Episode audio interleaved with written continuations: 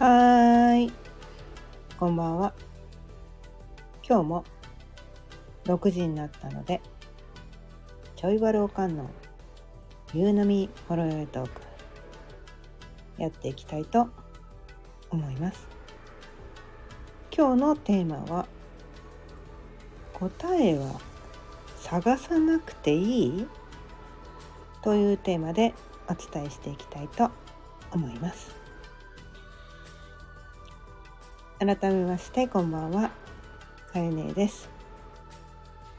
毎日夕方6時からだいたい15分前後その日のテーマを決めて気づきのヒントをお伝えしています。ということでね今日のテーマ。答えは探さなくていいというねテーマについてなんですがうん。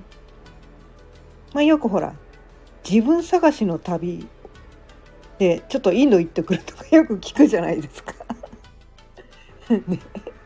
ね、よく旅に出てくる。自分を探すために旅に出てくるとかよく聞くじゃないですか。ね。私はやったことないんだけど。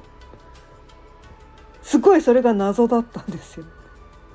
ええ自分って旅先にいるの？みたいな。そこがねよく分かんなかったんだけど。まあでもね私もこう自分というものが分からなくて、うん、いろんなものをねこう学び続けました、うん、いろんなものを学び続けました。自分を知るためにね、うん、いろんなものを学び続けてね。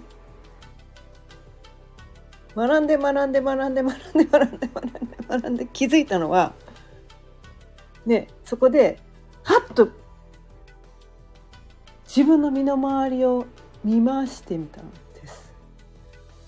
自分が今まで、ね、どんな言葉を発していたのか。今今ね今毎日何やってんのかね。最近毎いつも毎日何やってんのかとかね。いつもどんな言葉を発してるのかとか。自分が持ってるものはどんなものなのかとか、うん、何に時間を費やしてるのかとか。何に夢中になっているのかというね。そこに全部自分があったっていうことに気づいたんです。目の前にあったんです。いつも目の前にまあ現実はね幻想とか言うんだけどでもその幻想の中に自分のかけらがいっぱいあるんです。もうそれは持ってるもの一つ一つが自分らしさなんです。まあ、1個しかなかったら自分らしさよくわからないかもしれないけれども、まあ、洋服も1着しか持ってませんって人あまりいないと思うんです何着も持ってると思うんですよ。うん、靴と靴もそうですバッグもそうですね。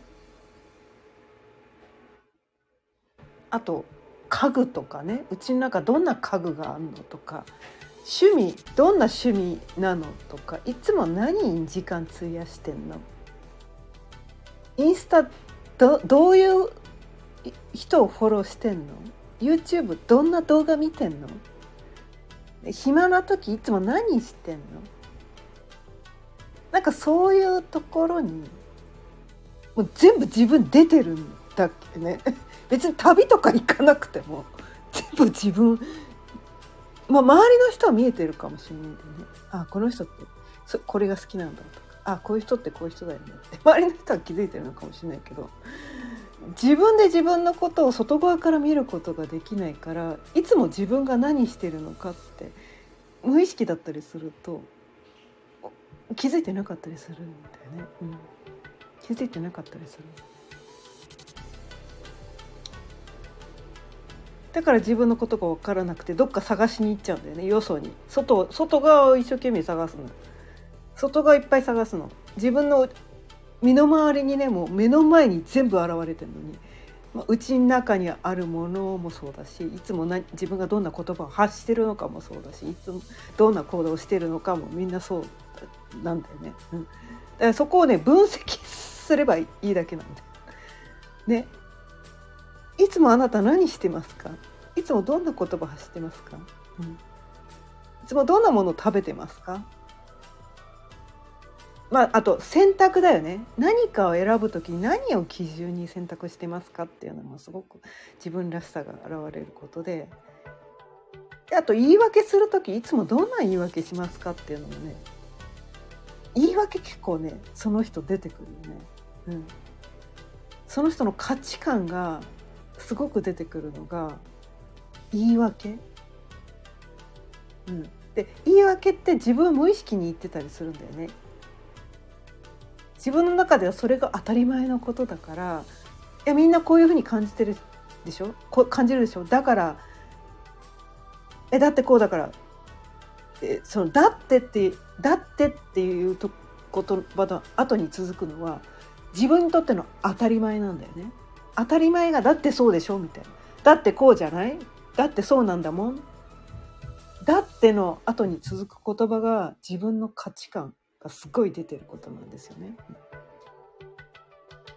でも自分無意識に言ってて当たり前だから当たり前だから無意識に口から出ちゃってるんだけどでも自分がそれを言ってるってことにすら気づいてないことが多いんですね。で他の人からだとこの人いつも言い訳する時にこういう言い方するよねとかこそれを言い訳にするよねっていうの他の人から聞いてるとすごいよく分かるんだけど自分で分からないみたいなね。だかそういうことが起こってきたりするんだけどでも日常的にそれをね口走ってるんですよ。自分の口から出てるんですよ。外に探どっか探しに行く必要ないんですよ。毎日それ口走ってるからあなたって。だからなんていうかな。ああそう。私ね最近ねこうね毎朝起きてすぐにねこうね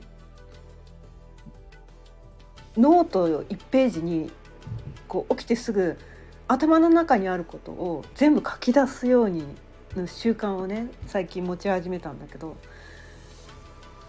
そこでこう頭の中の独り言ですね頭の中に湧いてくる独り言を書くようにしたんですよ。それでそこにはあれこの言葉昨日も書いたなあまたこの言葉書いてるって言ってそのなんだか無意識に発してる時はよく分かってなかったことが書くことによってすごいなんかこうあ私ってここがいつも気になってる人なんだっていうのが客観的に分かるようになったんですね。うん、でその「だって」の後に続く言葉もあすごい自分の価値観が現れてるなっていうことにも気づけたんですね。うん、ででもなんかそのなんかなそれただ頭の中でくるくるぐるぐる思ってるだけだと認識に上がってこないです。自分がそれを考えてるっていうことにすら認識に上がってこないし多分自分そのいつも口から出ているかもしれないけどそこに気づけていないってことも多々あって。だからそのね書くっていう行為書くっていう行為そのねをすることによってあ私こんなこと考えてたんだって。言って一回その手を動かして書くっていうことをするとなんかこうあ昨日と同じこと考えてこれこの間もこれ書いてるねみたいな。そこがねなんかなんとなく中につまり似たようなこと書いてるねとかね。なんかあこれはなんか初めて出てきたかもみたいなね。なんかそんなことが分かったりするんですね。うん。でもあの脳科学の世界では人間というのは1日に6万回思考すると言われています。でその中の95%はあれ90%だったかな？どっちかだった？90%だったか95%だったか90%だったかな、うん、9割だったかも。9割は昨日と同じことを考えているらしいです、うん、前の日と同じことを考えてる。らしいです。本当かどうか知らんけど。らしいんですよね、うん、毎日毎日同じこと考えてる。いその毎日毎日考えてる同じこと。それが自分らしさ。自分がいつも何を気にしてるのか何が大切なのかっていうところなんです。それをで6万回 全部認識することできないけどこの起きてすぐってまだ頭がねそのあ,、まあんまり働いていないわけですよね。起きてすぐ。まあ、潜在意識、ね、寝てる時って潜在意識につながってるってよく言うんだけど、うん、潜在意識とまだうっすらつながってる状態でその時浮かんでくる言葉を全てこう文字にする、まあ、頑張ってねあのノート B5, の B5 サイズのノートね1ページ絶対書くって決めてて。なかなか出てこない時もあるんだけどなんかそれをね書くようにしてるんですね。うん。でそれをねこう毎日毎日書いてることですごいなんていうのかな。書くってやっぱいいっすね。書くってやっぱいいっす。自分が見えてくる、うん、自分が見えてくる。外側に探しに行かなくていいです。自分の中に答えはあるんです。でもそこに気づけていないだけなんです。どこかにね旅に出る必要はないんです。ね。誰かに教えてもらう必要もないんです。自分の中に答えはあるから、ね、自分が本当はどうしたいのかいつも何を気にしてるのか。私の個性って何？私はどう生きたいの、ね、私のとっての正解は何、うん、私にとって大切なことは何、うん、全部自分の中に答えはあります。ね、あなたが知りたいことの答えは全部あなたの中にあるんです。誰かに聞く必要はありません。まあそれ言っちゃうとね じゃあここのね このスタイフもまあ明日から聞かなくていいかってなっちゃうかもしれないけど。自分で自分の首絞めてますけど。あこんばんは。ゆめこさん聞いてくださってありがとうございます。あ激しく同意します。ありがとうございます。ねでも私たちってまあ毎日ね同じこと言ってるんですけど自分は間違ってるって私はねすごい思って生きてきてたんですよ。私は間違ってる私だからあのねまあまあ親がそうだったね「お前は間違ってる。お前は間違ってる。お前は間違ってる」って毎日毎日一日に何度も何度も「お前は間違ってる。俺の言うことさえ聞いてればいい」っていうことを毎日毎日呪いのように言い聞かされて殴られ蹴られて生きてきたから私は間違ってるっていう呪いにめっちゃかかって生きてきた人だからあ自分じゃなくて外側に正解をずっと50年以上ね求めて生きてきたんだけどずっと生き生きるのが辛くて苦しくて迷いながらこれも違うあれも違うどこどこに私なん正解はあるのってずっと探してたですね。でもなんかねこの自分の中にしか答えはないっていうところに行き着いてあそっかだからだから分かんなかったんだ。外側に正解があると思って外側を探してばっかりいたからだから分かんなかっただけなんだって思って。もう本当にねなんかねなななんつったらいいの？こうまあ、まあ、無駄じゃなかったのかもしれないけどまあ一通りね探してみてなかったから諦めたっていう諦めてふと自分の中見てみたらあここにあった。ね 目の前にありました。目の前にありました。目の前にありましたね。はい。ああ身の回りえあ私の周りに答えいっぱいありました。あうちの中にいっぱいありました。壁に行かなくてよかったっす。みたいなね。ゆめこさん私も50年間暗黒期でした。同じです。そうなんですね。そう私も50年以上。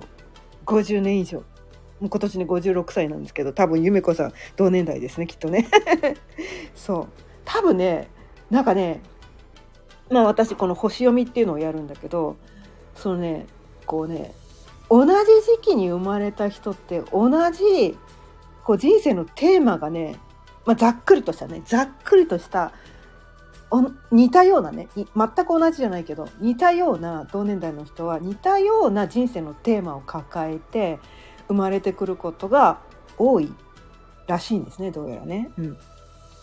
あ、来年還暦。ちょっと、お姉様ですね、ゆめこさんの方がね。うん。そうなんですね。そう。あのね、これ、あの、まあね、えー、ちゃうと天皇制と冥王制っていうのがね乙女座にある 年代なんですよ私たちね。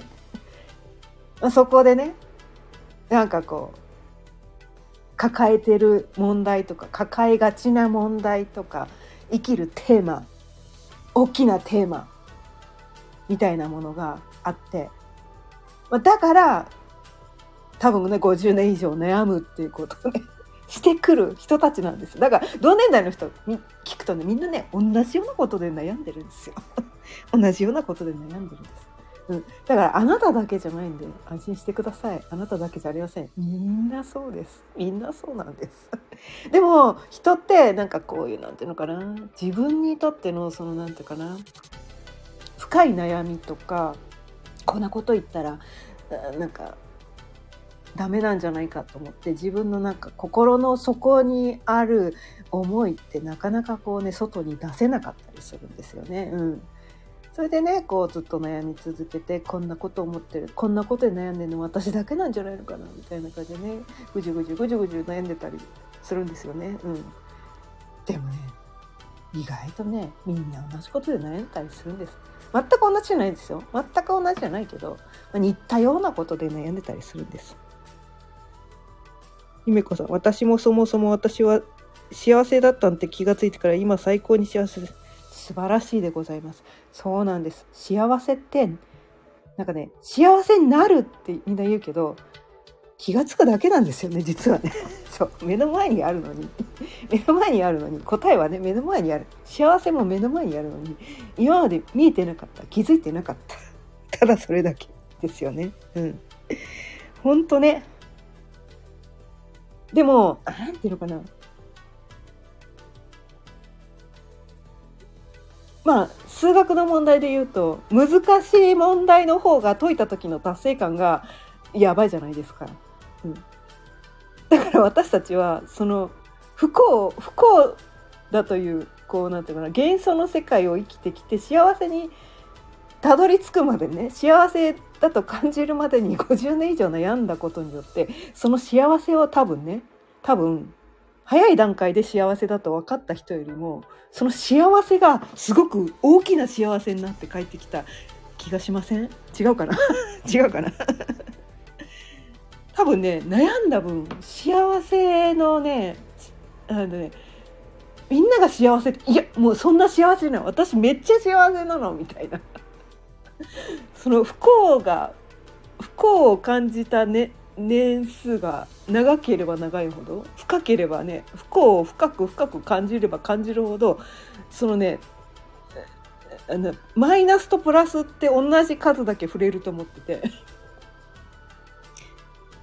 あ、みえめこさん、そう、豊かさが多岐にわたっています。そうなんですよ。私たちの年代ってね、すごいね辛く苦しいねその乙女座冥王星世代ね乙女座冥王星っていうのがかなりねこう人生辛い 辛い人たちらしいんですけど、うん、この世代の人たちはそこ抜けた後その幸せに気づいた後がまあ何とも豊かな人生になってくるわけなんですね。まあどっちでもいいのかもしれないけどねマイナス少なくプラスも少なくまあなんかこうなんとなくっていう生き方もそれはそれでいいかもしれないけど私たちはそのギャップが激しいギャップが激しいってところで生きてる世代なんですよね。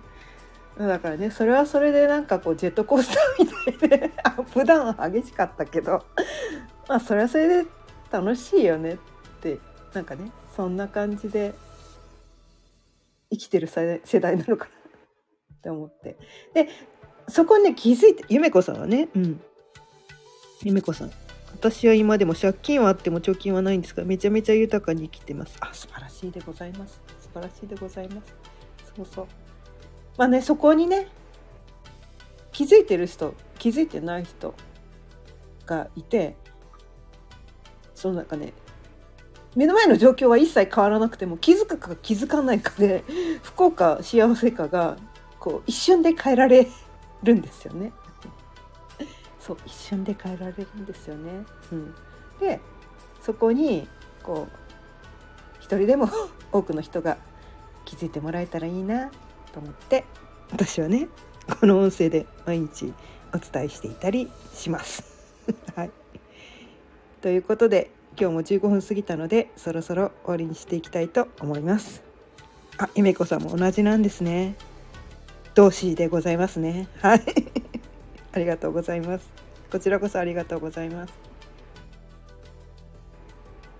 毎日夕方6時からだいたい15分前後その日のテーマを決めて気づきのヒントをお伝えしていますまた聞いてくださったら嬉しいですチャンネルの登録やいいねボタンもぜひよろしくお願いいたしますそれではまた明日さようなら。